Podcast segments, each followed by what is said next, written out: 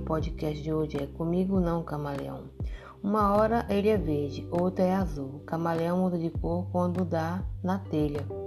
Parece o cabelo da minha tia, Eleonora. Um dia preto, outro ruivo, outro cheio de mechas loiras.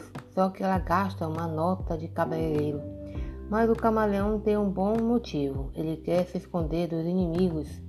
Se está no mato, fica verde. Se está na terra, fica marrom. É o bichinho danado. Minha tia é diferente, ela não quer se esconder, muito pelo contrário, ela quer aparecer.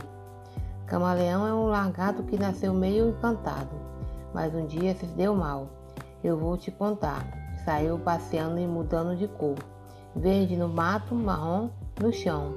Mas aí se distraiu aqui, caiu no rio. E ninguém viu. É que ele ficou azul. Como alguém ia enxergar? Quase morreu afogado. Que susto, coitado. Daí ficou cor de laranja, para chamar muita atenção. O pato viu e deu uma mão. Acabou-se a confusão. Contei essa história à tia Eleonora, mas ela nem ligou. Disse que a vida é transformação, que nem o camaleão.